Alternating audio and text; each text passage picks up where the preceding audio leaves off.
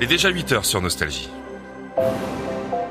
Le rappel des titres importants de ce matin, Patrice Pavon. Bonjour Philippe, bonjour à tous. À cinq mois des Jeux Olympiques de Paris, le président Macron inaugure ce jeudi le village olympique à Saint-Denis, cet immense épicentre des JO, euh, construit en sept ans pour accueillir près de 14 500 athlètes avec leur staff.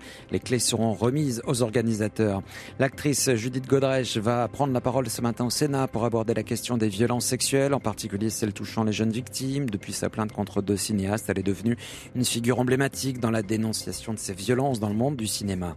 Réforme de l'inscription de l'IVG dans la Constitution a franchi l'étape cruciale du Sénat. Malgré quelques réticences, le vote favorable a éliminé les derniers doutes entourant une adoption définitive. Le congrès des deux chambres sera réuni dès lundi à Versailles pour finaliser le projet, un moment historique.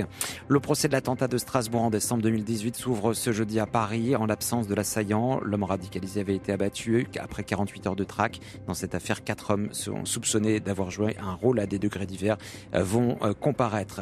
Et puis la météo avec un temps agité cet après-midi du sud-ouest au nord. Le soleil va s'imposer euh, sur l'est et en Méditerranée. Très bonne journée à tous.